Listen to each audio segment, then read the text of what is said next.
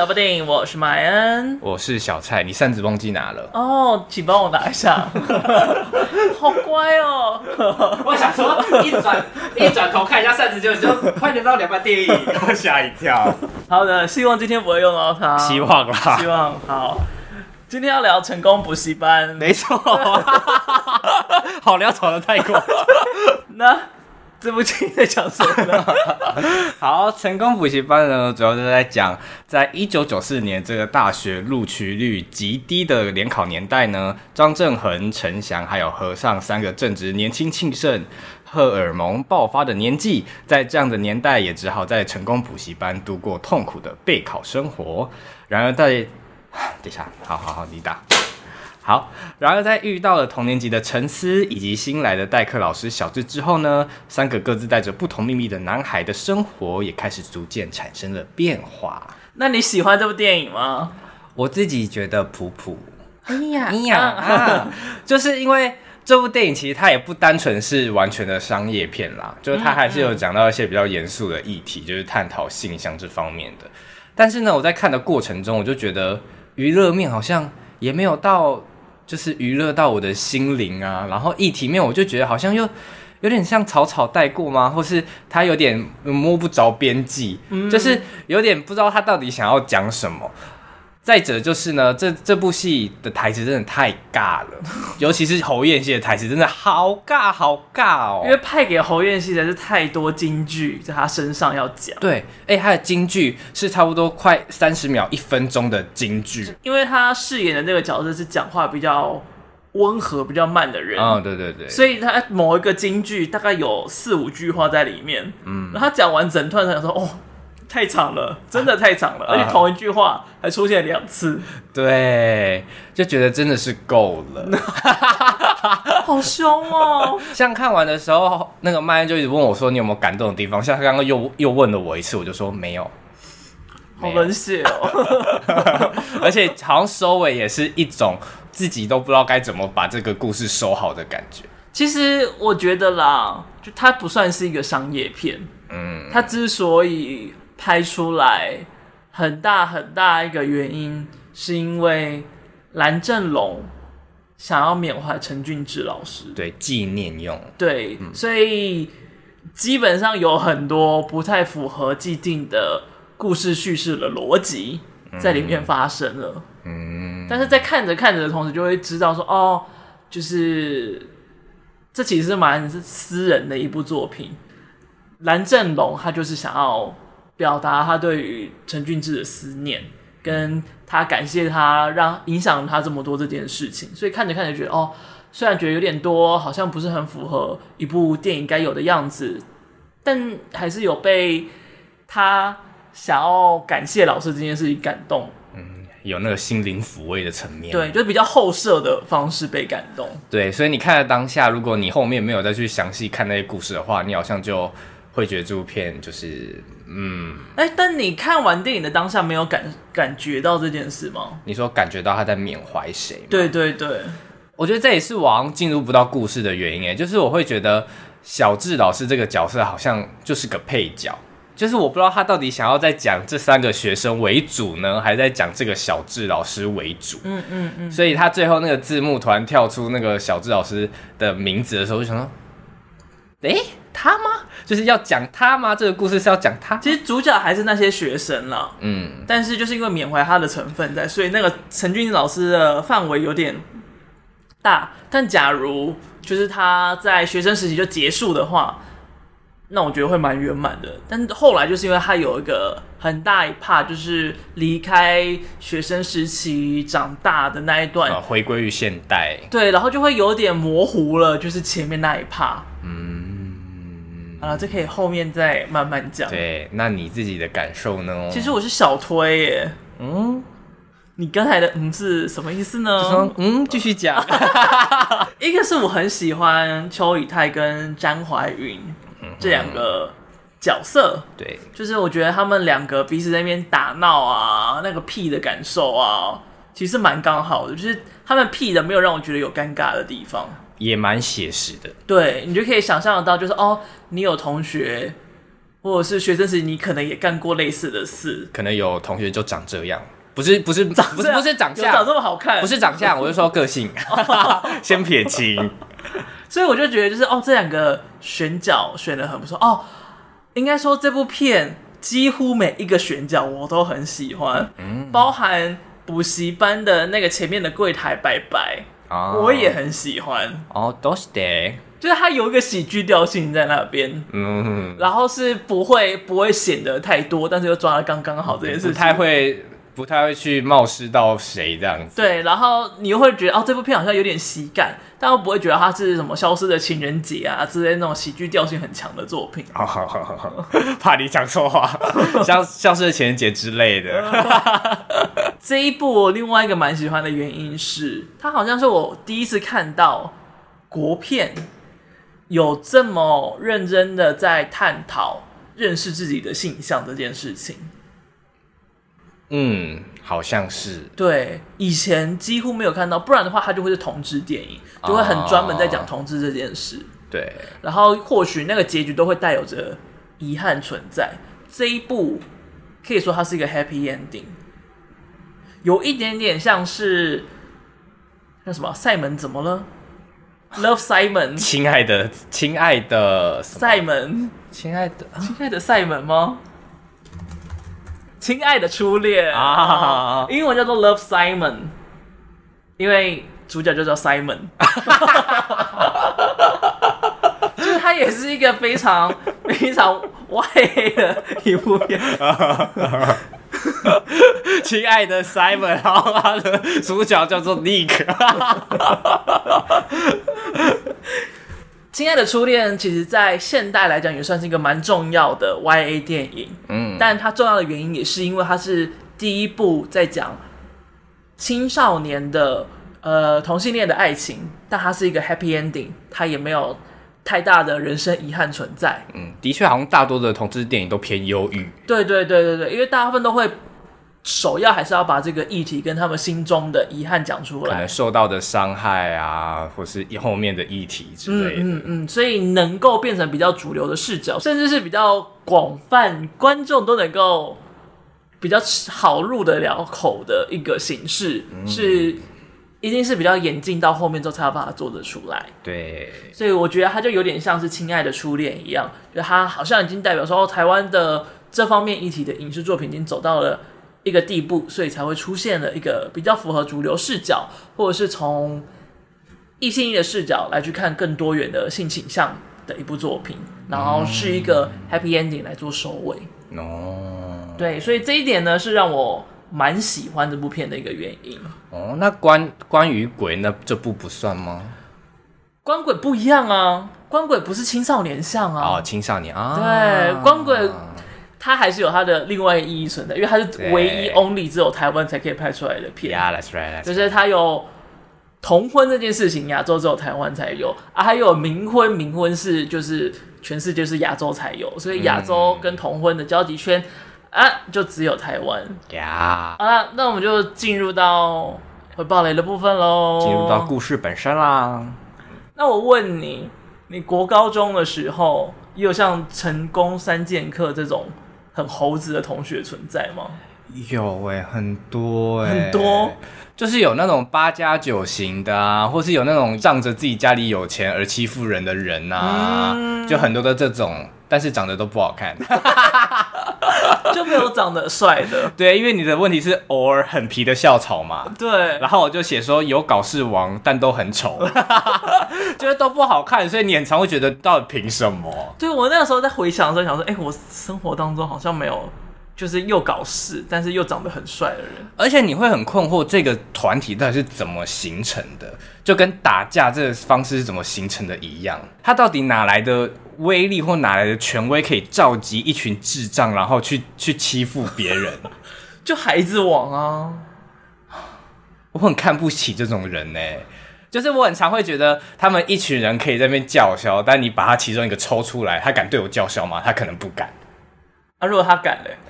他敢就就敢了，反正我就被欺，反正我就被欺负的那一个啊，有什么办法？哦。因为我在学校里面的话，我会比较像王思那个角色，陈思啊，对不起，陈思，好没礼貌。就是因为国小、国中是风纪，哦、嗯，然后我们国中的时候，学校八加九。黑道又比较多啊，校园霸凌也比较盛行一点，是地区性的关系吗？哎、呃，应该是因为地区性的关系，毕竟我们学校旁边发生过枪击案。哦，因为刚刚跟大家聊一聊，然后就聊到说啊，他们有带枪吗？我说枪吗？我说枪吗？吓一跳，越来越严重。因为你开始讲到就是哦。让我想啊，八加九黑道哦，每个学校都有，那枪也是吗？那就枪不是 城乡差距吗？哦，城乡歧视啊！我也住在乡下啊。哦，南北歧视。我住我住我住乡下，不能讲这件事情哦。哦，没事，我可以开这种玩笑吧？可以，可以，可以。那个时候班上就有一个女生，因为她长得比较。特别一点点，所以他的长相会一直被班上那些猴子们攻击。嗯，那些猴子们就会一直说，就是哦，看到他就会觉得很想吐啊，碰到他就是手会烂掉啊，什么之类的，然后就会一直弄他，而且会去翻他的桌椅的那一种，就很夸张。然后那个时候我忘记是哪个老师，他就有送每个人一本圣经，传教了，但那个圣经没有人要。他就把它堆在那个女生桌上，就是那些猴子们就把它堆在那个女生桌上。啊，所以老师送圣经这件事情跟这个女生没有关系，没有关系，哦，单纯想要送圣经。对，他就是 希望，我以为他是想要教化他们的心灵。没有，没有，没有，没有，老师没有要理那些猴子，好教坏哦。然后就反正就是女生桌上就多了大概五六本圣经左右。嗯，因为他们很吵嘛，然后我要阻止，偶尔要阻止他们，就是太严重的霸凌，所以就会拿他桌上的圣经。砸人，拿去砸他们，然后因为他们又觉得就是他碰过的东西都很恶心，所以他桌上的圣经他们也不想碰，驱魔哎，所以我就会有时候抱了六本圣经，然后就咻咻咻这样丢，然后有时候会直接拿个圣经，然后去去打他们的头，哇，嗯，一切都合理起来了，所以我我国中的时候会物理性驱魔。然后他跑出来就啊，对，然后就他们被打就会，嘎要烂掉了，诸如此类的。哇，那真的很智障哎。对，就是他们把那个设定演好演慢，就是明明没怎样，也会说他们自己要烂掉。他们不能不能就是打自己的脸，就是他说那个是脏的，就是打。他们不能够打自己的脸，所以那个设定要维持。他们被打到不能说好痛，他们说啊，这样子 啊。对对对，好好好。所以我那时候看到那个陈思在教训他们的时候，就觉得有点回忆起那个时段的感觉，好认真，好有职业操守。但这样事情还是不对哦，不对哦。但蛮爽的，只是觉得，只是觉得蛮搞笑的，真的也是一件蛮搞笑的事情。那这两个角色的互动你喜欢吗？我可能一开始就不是抱持着要看他们两个有什么亲密互动，没有抱着这样的期待去看这部电影啦。所以他们两个在那种互动的时候，我反而会觉得惨的又要产生一层误会了。我一直觉得这些这部电影就是一直靠一层一层一层一层的误会，然后去去让这个剧情一直往前推进。欸，所以有吗？例如说他。他们看那个解码器嘛，然后他爸爸对他有有一层的误会，然后最后他们就是在房间里就是一做事要亲亲，oh. 然后又又产生了一层误会，导致他爸爸砸了他的摄影机，然后让他有点变成有点幻那个梦想破灭的感觉。嗯，就是我一直觉得这部电影一直在靠那些误会，就是明明可以讲开的误会去推进这些剧情，所以那时候看的时候有点觉得心里不是很舒服。但是那个误会感觉也没有什么讲开的机会，就是你爸爸这么觉得啊。阿爸爸就已经这么想了，他们当时就是被刀追砍的时候，他们就算解释也没有屁用啊。是没错啦，但是就也不止于发生在这件事情上啊，还有类似发生在陈思身上啊，或是其他角色身上，我就会觉得，嗯，就是看的时候没蛮没有感觉的。哦，但是连那个陈翔跟郑恒告白之后，然后他们两个不是分开，嗯，有点彼此呃没有和好。但最后，郑恒跑去海边找陈翔说开、嗯、那一段也没什么感觉吗？我觉得我那时候还在适应，就是假使现实生活中我有这样子的人，嗯、就我到底是否还能跟他这样这么自然的当朋友？嗯，甚至是到很后面他们回归现实还是这个样子。嗯，就是他到底要怎么放下这件事情？就是像陈思也是一样啊，陈思跟和尚告白，然后和尚跟他坦白，他立马就可以接受嘞，他就开始帮他可能变变女装啊，帮他化妆这件事情。我其实没有觉得这件事情诡异哦，那个出柜的瞬间有一点诡异，但是我觉得可以立即接受这件事情，嗯、我并没有觉得这件事情诡异耶。Why？啊、oh，Why 不是 Why？Why 要喝酒了吗？就因为这件事也发生在我身上过，我有跟别人告白，然后失败，但之后也还是一直是朋友。哎，有别人跟我告白失败。但当下我们就一起出去玩，但是那个心碎的感觉是，我觉得，我觉得那个那个当下不是心碎，而是你已经知道那件事情就没有成，但你还是想要把这件事情讲出来，所以那个那个心碎可能已经有预期，或者前面就已经碎过了，或你本来就知道这件事了，但你只是想要把话给讲出来，哦，对，所以不会有哦，我告白失败，所以我很难过的那个状态在。而是因为你本来就已经预期你就是不会成功，哦，是不是这样子？讲好像更悲伤的感觉？可能我本身就不是这种个性的人啦，嗯，就是我会觉得如果我要不到那就不要了的感觉。好，假如就是你暗恋了这个人，然后你知道没有可能，你就会直接跟他断绝。我可能会跟他继续当朋友，但是我不会到告白这个地步。就是我不会觉得这是种遗憾，但假如晕到一个不行，你也不会觉得该告白。No no，我一定要觉得有机会，或是一直以来我好像都没有告白的经验。哦哦，所以我就是一直等待这样子。突然觉得好，然后再抬高自己的身价，但没有。哦，干嘛很惊讶？因为我好像第一次遇到就是从来没有告白过的人呢。好比母胎单身还难遇到这样子吗？对，欸、对，对呀，有吗？但我觉得要告白那个勇气要很足哎。但有些会就是偏孬的告白，就比如说文字告白也是一种告白。嗯、哦，那我应该算是有啦，我有文文字上的。哦，嗯，啊，结果如何？没有啊，啊，你就跟别人决裂了吗？呃，差不多，oh. 就是那个，就是当下会觉得，哦，那我们还是要继续当朋友，但是到后面就就开始往下掉，就到后面就是完全没有联络。哦，oh, 但至少那一段状态是和平的啊，oh. 就是你把那个东西就是好好的画上一个句号啊，不会是往后回想你还会觉得啊，当下那件事情是可惜，不会是这个样子。嗯，但是回到这部电影，就是你因为一开始就是已经看到他们已经是长大的状态了嘛。对，他是从三四十岁的模样，然后回推到十几岁的模样，有点像是我的少女时代那种感觉。然后最后在看的时候，就会觉得，就你已经有那个那个设定，就是哦，他们还是很要好到这个地，嗯、这这个时候，嗯嗯嗯、所以我就会有这样子，就是跟我生日经验不一样。对对对对对，哦，嗯，但我还是觉得那个在海滩的那个当下很很美，很美，嗯、就是那个状态是。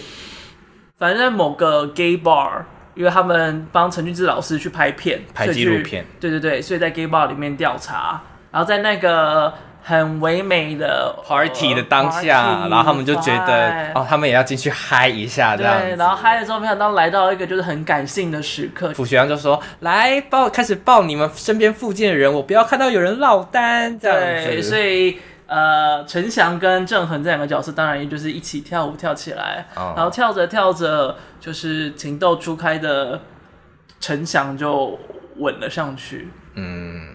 但郑恒对陈翔不是这样的感觉，有点惊到。对，他们当下就有点吵架，然后吵架之后就在路上打架，打架之后被爸妈知道，所以原本他们是住在一起的。哦，oh. 但因为这件事情发生，所以。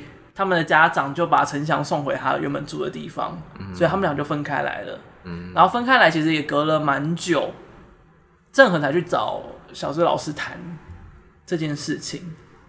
然后我其实蛮喜欢老师那时候讲的一个话是，他说被喜欢是件好事。哦，就是你看你现在这么帅，这么好看，不然你要等到什么老了、秃了、牙齿掉了。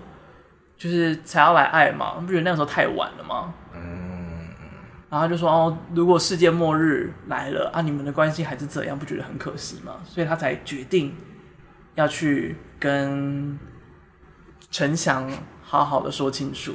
嗯、我决定了，我不要叫他们郑恒跟陈翔，我叫他们怀云跟以太，忘记。然后刚才那一段台词是蓝正龙自己写的。所以就觉得他写这句很棒。对，我觉得他这句写的很美，也是这一部片的共同编剧王静敦他非常喜欢的一段台词。嗯，所以他那时候被访的时候就有强调说：“哦，这一句是蓝正龙写的。”嗯，所以怀云就到海边去找以太。嗯，然后那个状态下，我也觉得怀云演的让我很喜欢，就是。他想要跟他好好讲话，但是他情绪偏激动，他又想把他的激动压下来。这件事情，就是那个情绪的到位点，我也非常的喜欢。然后他讲的话也很符合那个深色感，就是他很喜欢他，但不是那种喜欢，他也没有搞得很清楚。但只要以太还愿意的话，他希望能够继续当他的好朋友。嗯，就是那个东西，我是觉得很感人的。但没想到的是，就是这部片没有让这个感人。就是余韵留存多久，就立马到了下一个误会处。张怀宇的角色不小心害了和尚，吴建和演的和尚，就是被他家人揍的事情。对，所以就是我觉得还有一点点可惜啊，就是这个东西感觉可以让它温存再久一点点，嗯、再带到下一卡。但毕竟蓝正龙想讲的太东西 too much 太多了，呀所以就是那个时间没有办法留给他太多。嗯，小可惜但又小喜欢呀、啊。那在你学生时期的时候，就是同学们之间的性别跟性倾向也是多元的吗？就是就有认知到有同学有同性恋、双性恋？没有啊，完全没有，没有啊。就是关于性方面的教育，好像我国小。就是最多最多就是看了一部动画片，就是可能关于做爱或者生小孩的动画片，就未教动画。对对对对，然后到国中的建教课，其实一直以来都是在教器官类，嗯，或是。或者那种生活课比较多，都在讲什么自我认同啊，或自我认识啊，然后还有什么哦性别刻板印象之类的。嗯嗯嗯，嗯就他只会讲到说哦，可能有些男生是比较阴柔的，有些女生是比较阳刚的。但对于性倾向这件事情，就是完全都没有去教或是去琢磨吧。但你自己有感受到，就是可能有同学是女生，但喜欢女生；男生喜欢男生，就是一直来我辨认的方式就是。就很刻板印象啊，就如果这个男生特别易容，我就觉得哦，他可能是；然后这个女生可能剪的超级短的头发，我就觉得哦，他可能是。就是我自己的辨认方法，一直就是停留在很古老的的那种刻板印象里面，这样子。嗯、那你什么时候意识到性向不止异性恋，还有同性恋、双性恋这些事情？应该是国小升国中哦。就是现在 啊，好严肃。就是国小就意识到可能喜欢男生，然后到国中，好像每当只要到那种生生活课，可能讲到像刚刚讲的男生阴柔这件事情，嗯，就会那时候那时候就会觉得很恐慌，很怕被提到，很怕被贴那个自己被提到。然后那时候有试着打篮球干嘛的，然后那时候会知道同性恋这三个字，一直都是在比较。可能欺负人或是被霸凌的情况下，才会听到这些词，是被当就是骂人的话或贬义的话来做使用。对对对，就跟娘炮是差不多的。嗯、那同性恋跟娘炮，呃，在我印象中的严重程度是差不多，就都是被拿来做骂人。对，所以我一直以来都很，到现在还是很反抗同性恋这三个字。嗯，就是说要说我是同性恋，我是同志，就是这些事对我来说还是觉得很害臊吗？或是觉得很。很别扭。那如果讲说我是 homosexual，这样会比较好吗？哦，没有，就是我会给，就是例如说别人问我说，所以你是喜欢，我就会给个眼神示意说，嗯，这样子、哦、就不会想要就是就心领神会就好了，嗯、就我不会想要说出口。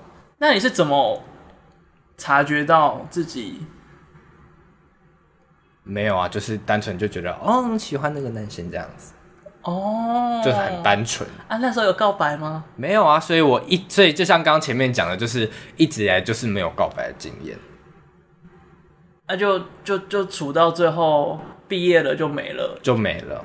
哦，嗯，就是一直都是这样的状态。哦，嗯。后面也没联络，但是不是因为这种事情，就单 单单纯是，是因为毕业就没联络，不是就单纯因为吵架之类的没联络，还要吵架？反正就是毕业之后，他们好像很喜欢我家，就是因为我家是在那种山林里，他们觉得很特别，因为他们都是都市人，所以他们就来我家烤肉，然后一群人就直接走了，然后东西都没收，然后我就很愤怒，然后他们也觉得这又没什么，然后就就就吵架了，然后就到现在都没有联络这样。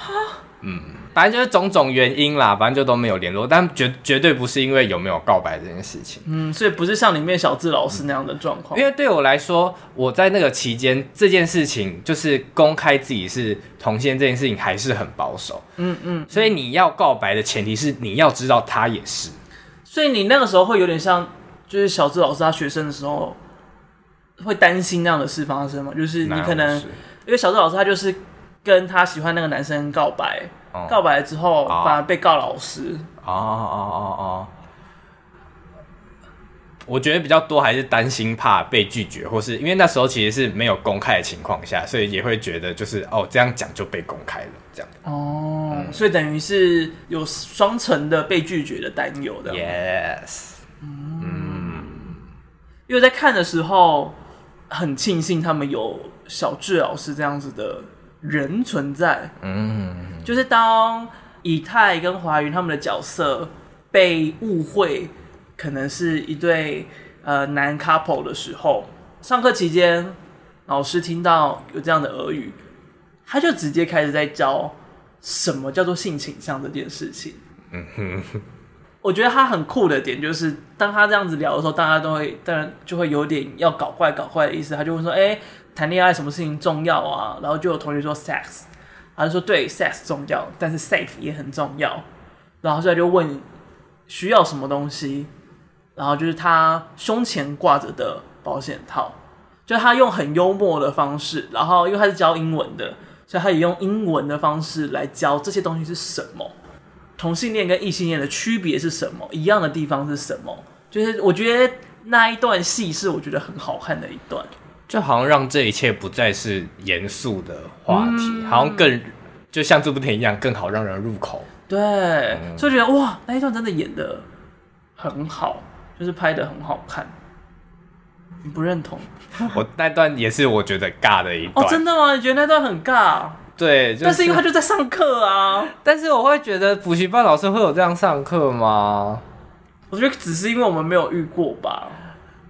啊！但是、欸、我现在会看，就是 Real 上面就是会有一些老师上课，我觉得很好笑。Like 有一个有一个老师，他出作业的时候就会用用一个转盘，转盘就有几个数字，就是一题、五题、十题、零题，oh, oh, oh, 然后有学生拿什么护身符之类的。对对对对对，那个是国小老师，那不是补习班老师啊。这还是老师啊，oh, oh, oh. 而且他就会问大家说：“哎、欸，这次考的如何啊？”就假如他假如他是教数学的，oh. 然后。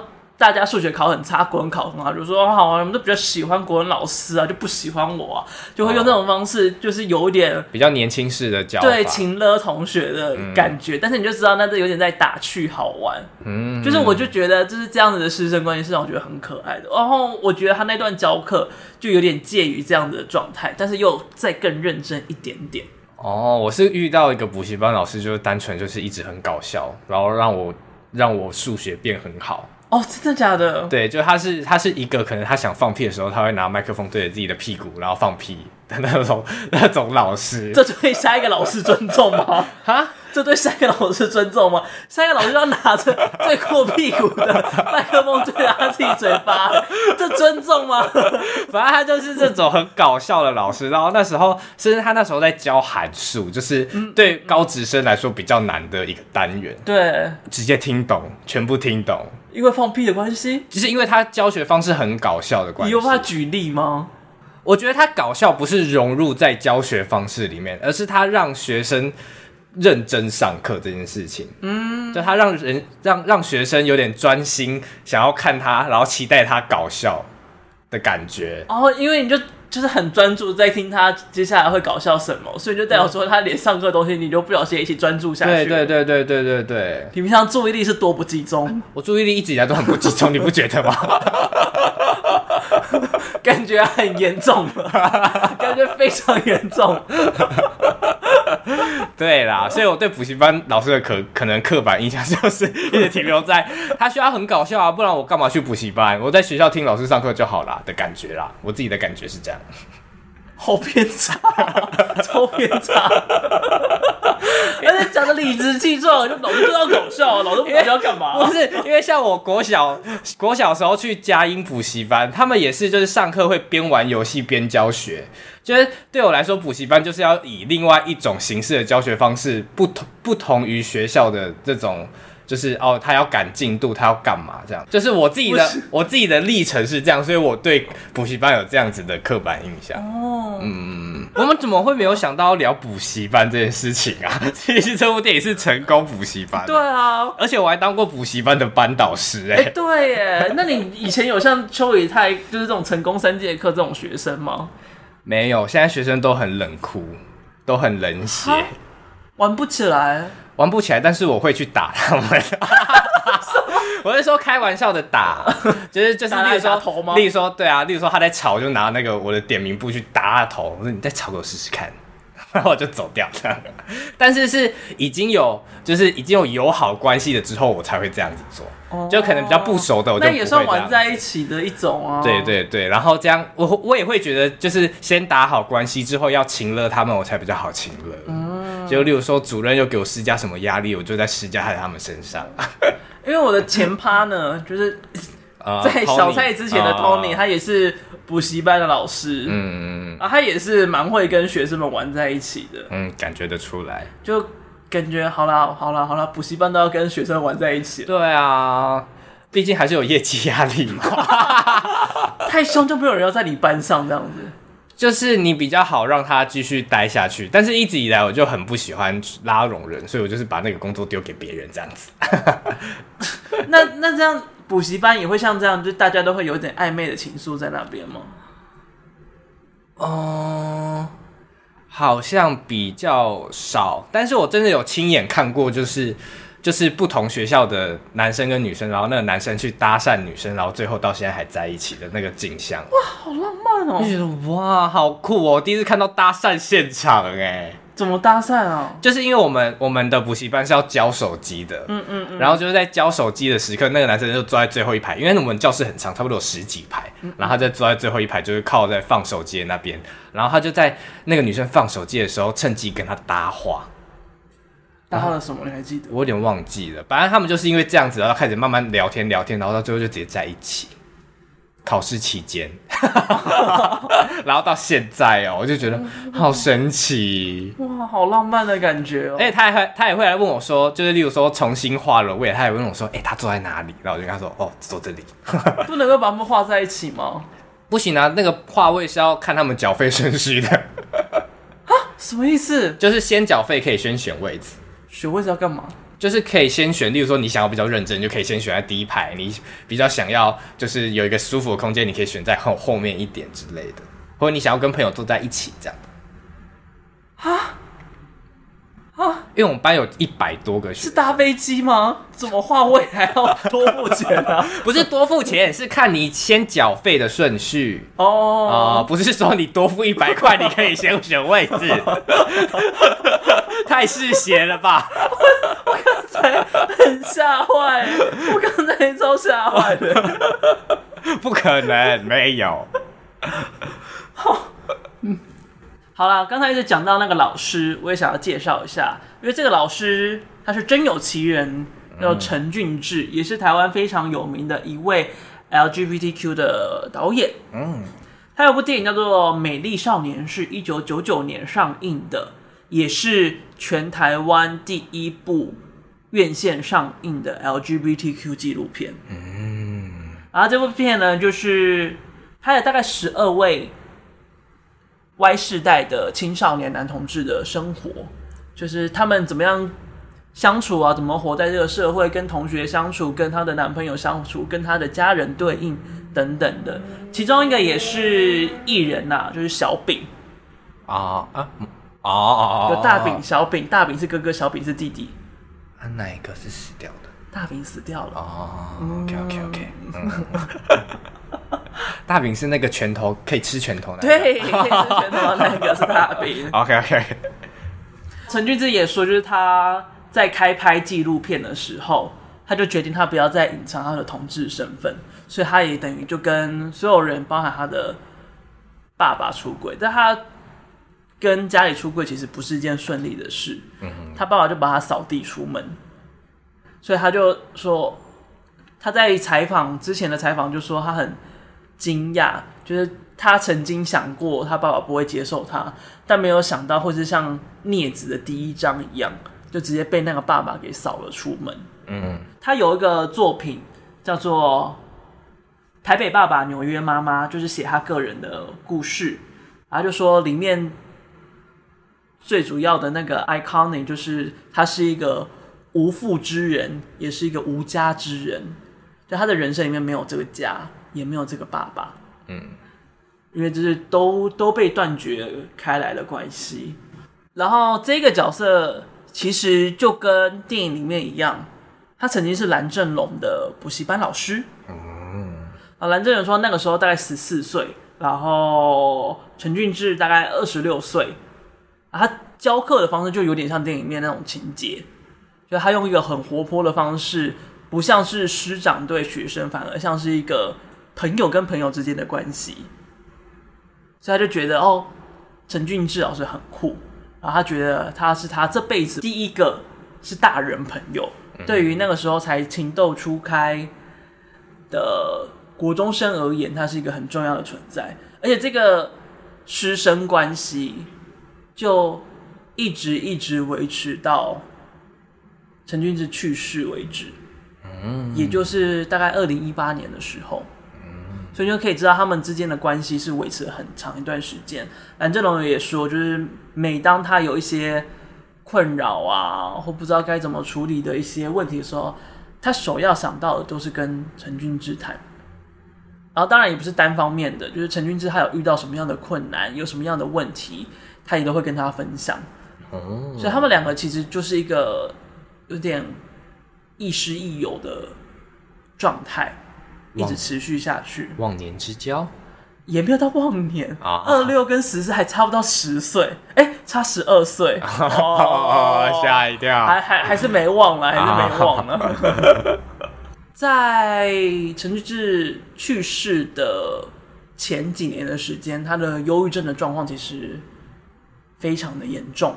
嗯，蓝正龙也一直想要帮他，因为对他讲，陈志是一个很重要的人，所以他那个时候就说：“哎、欸，那。”你要不要来我们家看看啊？看一下他们家的小孩啊，因为他觉得他对他自己而言呢，就是小孩的出生，小孩的生命力是改变他很大的一件事情。他以前的一些痛苦啊，跟一些很绝望的事，好像都被就是被消灭掉了。所以他也希望这份力量可以带给陈俊志什么，但后来来不及，在他去到蓝正龙家看他的小孩之前，他就去世了。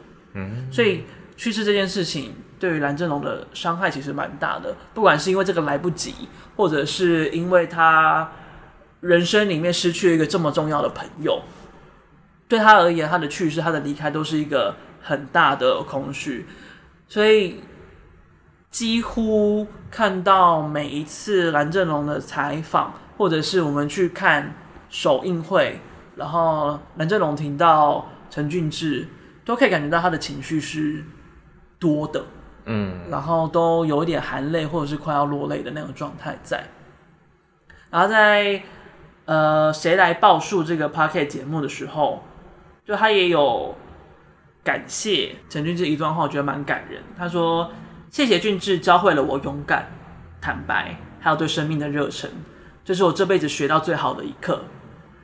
但请原谅我还没有学会把你忘记，我应该这辈子学不会怎么把你忘记，就是。”这个伤应该就会一直留在他身上，就是对于他的去世，这个伤痛应该就是会一直在他身上，不管他谈了几次，说了几次，电影放映了几次，都会在。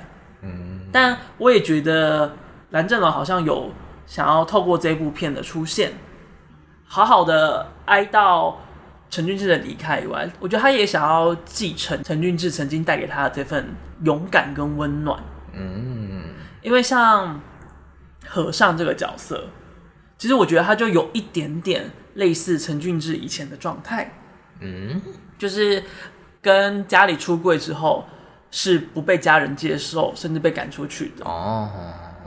即使学生时代过去，他还是留了很长一段篇幅，是让和尚回到家里面，然后跟他的家人和解。嗯，就是虽然那一边我在看的时候觉得很多。但是我还是觉得那个段落很感人，嗯，然后很喜欢王自强的那个演出，嗯，你可以感受到，就是这个爸爸不是单纯因为社会条件的关系没有办法接受，而是因为他自己的梦也碎了，所以就是这也是层层堆叠下去的。那个时候，王志强这个演员他在讲说：“我全部都想好了。”这件事情的时候，那个时候我也觉得还蛮蛮令人感到难过的。但会不会感受上会有点情了吗？嗯、就是好像生了小孩，就是把所有的期望都付诸于此，然后希望他照着他自己想想的道路走。对啊，这确实是很多家长跟孩子辈常常会有的。状况在，嗯，尤其是在亚洲家庭啊，因为亚洲本来就是要那个继承的习俗感又特别的重，嗯，所以当王志强饰演的那个爸爸想好这一切，想得非常美好，当他的儿子结了婚，孙子出生，他就把补习班收掉，好好的照顾孙子，然后也遗留很大笔的钱，让他的老婆啊、孩子啊、孙子啊可以安心的使用，嗯，但当他发现他的儿子，根本不喜欢女生，甚至是想要变性成为女生的时候，他就突然发现他这一切的梦都是不可能成真的。所以那个时候，那个伤害很大，然后他还是很希望他的儿子能够照他想要的去走，所以才会对吴建和饰演的那个和尚是那样子的态度跟做法。嗯，但感觉现在。就像好像我之前也有讲过，就会很期待未来我们这一代成了爸爸妈妈之后会是什么模样吗？嗯，就因为现在感觉也蛮常看到，可能例如说某些 YouTuber 也生了小孩，然后可能很常会被问到说，那如果你小孩之后可能是同志或喜欢同性的话会怎么办？然后很多蛮多都会说哦没关系啊，什么成全他，或是很多都会教导教导说哦你喜欢男生喜欢女生，或你喜欢任何人都没关系呀之类的，嗯嗯嗯，所以就会让人蛮期待，就是未来的台湾会长怎么样子。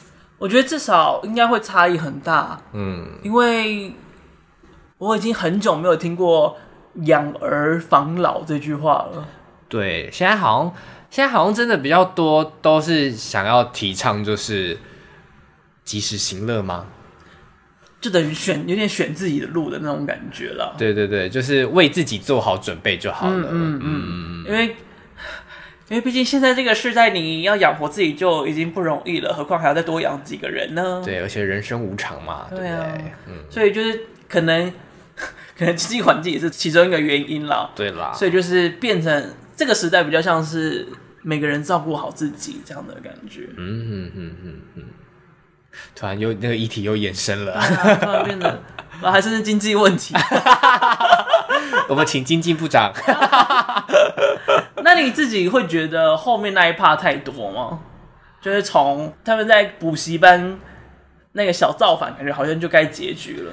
对，那时候就觉得好像，我觉得好像甚至停停在那个邱以太跟张怀云在那个海边海边那边，那边停的也可能会很美。嗯，就是好多段就会觉得看你要怎么收，就是不知道到底要收成怎么样子。就是他继续演下去，就想说，哎、欸，还没收。哦、嗯，而且后到后面就会一直觉得暗了，还有暗。还有 就是这种就会一直呈现这样的轮回，嗯，所以你也是觉得后面太多了，对。但是我真的很喜欢后面的彩蛋呢，就是那个歌舞片段哦，哦，那歌舞片段好好看哦，那个感觉超级用心在拍，对啊。那时候我还跟妈妈讲说，会不会这部拍成歌舞片会不会好看非常多？我说哇。好难哦，太难了吧？对啦，很难啦。但是那个歌舞片段真的，大家要停留在影院等一下。嗯嗯嗯嗯嗯，那个片尾时候的歌舞片段真的很可爱。嗯，不过虽然我觉得它的结尾很多，但是就像刚才讲的，因为这部片最大的一个目的当然是蓝正龙还是要纪念陈俊志。嗯，所以每一段都可以感受到他想要就是达到的目的性是什么，就是。那个那个情感的真挚有，但整个电影的拍摄跟剧本的撰写的能力好像还不到那里。嗯，就是大概会有这样的落差感。但是整部电影的真挚感我还是很喜欢，因为像刚才讲的，呃，和尚那个角色的后续就有点像是 Granta 拍的他们。哦，他们对，就是。翻拍《小妇人》这个经典名著，Yeah. 他最后让那个女主角结了婚，然后跟他的家人们一起成立了学校。其实也跟小说是不一样的。小说的原作者他最后是不婚，然后用自己的用自己的人生来去显示女性不需要结婚也可以获得幸福这件事。他用自己的人生。他等于否决了自己某部分幸福的可能，来证明一些事情。嗯嗯嗯。但是在 Granta 他翻拍《小妇人》成他们的时候，他就把这个幸福又还到他手里，让他可以跟他喜欢的人结婚，然后甚至他的家人们也都可以支持他的理念，然后甚至成立一个他梦想中的学院。嗯，就有点像是这样子的感觉。所以蓝正龙在成功补习班里面，让和尚这个角色虽然曾经跟家里。分离，但最终还是在一起，然后彼此理解的状态继续生活下去。嗯，所以未来作品还是指日可待啦。对，嗯，然后还有，当然最后就是他还要搬回到一个很现代的状况。What？到他们长大，然后陈俊志老师去世，他还把它拍在里面。当蓝正龙那个角色接到电话说：“哎，那个小志老师去世哦。”然后他停在原地。在那边痛哭。我在电影看电影的时候，是直到那一刻，我才真的感受到说，哦，这一切就是因为蓝正龙需要，嗯，他需要哀悼这一切，他需要痛哭一场，所以才会有这些东西出现。哦，然后再让那个结局接回到他开始撰写《成功补习班》这个故事，就是可以感觉得到这个结局好像有点想要证明陈俊志老师当时跟他们讲的是对的。就是他们的青春是一个值得被书写的故事，嗯，然后他同时也想要继承陈俊志的这一份温柔跟热情，嗯，因为我记得我忘记是谁讲的，但是某一个映后还是什么剧本检讨的时候，曾经就有一个人对他们的剧组说：“哦，他会很希望自己年轻的时候有一部这样子的电影陪伴他们。”然后那一句话就让让剧组们蛮感动，就是觉得这部片有达成他的目的。嗯，讲完有比较喜欢这部作品一点吗？嗯，还好，抱歉。但是我真的觉得那时候在看映后的时候，真的觉得张怀玉跟邱宇泰是两个很新但很可爱的人。哦，对啊，我就就记得那时候邱以太，我忘记主持人问邱以太什么问题了，但他们几个都有点文不对题。然后 邱以太就说：“我从小就很喜欢看电影。”我从小就是看了翻滚吧阿信，所以我觉得我也想要拍成拍一部这样感动人心的电影。我想说，开始在讲历程了，好可爱。我想说，哎、欸，他前面是问的东西吗？好像不是、欸，好像不是。但是我想不起来问题是什么了，一切都怪怪的。因为因为你现在问他说为什么想要拍电影，但他又很很写实、很真诚的态度在回答一切。而且我们其实，在因为因为我等于是先访过他们之后，然后才才去首映会嘛。嗯，所以就是访他们的时候，其实两个人都是能聊天的人。嗯哼。然后首映会的时候，两个都木讷成这样，我想说，哎、欸，发生什么事？可能太多人了啦，吓到了。然后连蓝正龙本人也是会嗯嗯啊，在一两分钟之后才正式回答。对，他们也都是很很讲话很少。我觉得主持人应该现场很想杀他们三个。连陈思也是哎、欸，话很少。对啊，怎么回事？陈思也是蛮会讲话的人啊。哎哎哎，都是的，不记得啊，啊，大概就是这样，都指日可待啦，不管演员还是导演。对，嗯、这部片真的是每个演员的诠释我都超级喜欢的。嗯，然后蓝正龙有写了第三个。就正在写第三个剧本哦，已经在进行了，在着手当中。而且呢，他有想要把陈俊志的《台北爸爸》《纽约妈妈》翻拍成电影，所以应该也有机会看得到这部作品哦。哎，他那个时候就是简称叫做“台爸纽妈”。人家有个问句：“ 台爸牛吗？牛吗？”他说：“哎、欸，这是通关密语吗？”台爸可能是一个人，牛吗？台爸牛吗？而且他那时候在讲很感人的话，然后他说：“想说，我就问他台爸牛吗？我想说台爸纽吗？到底是啥？” 好无聊的一段，补充一下一些无聊的知识。好啦，还有什么要讲的吗？没有。那今天的节目就差不多到这边喽。嗯，如果还有很推荐什么，可能不管是台湾的或是各国的，关于这种 YA 向，让你觉得很温柔、很庆幸有这部电影陪伴你的青春的，欢迎推荐给我们哦。没错。好了，就这样。我是麦恩，我是小蔡。おやすみなさい。再见。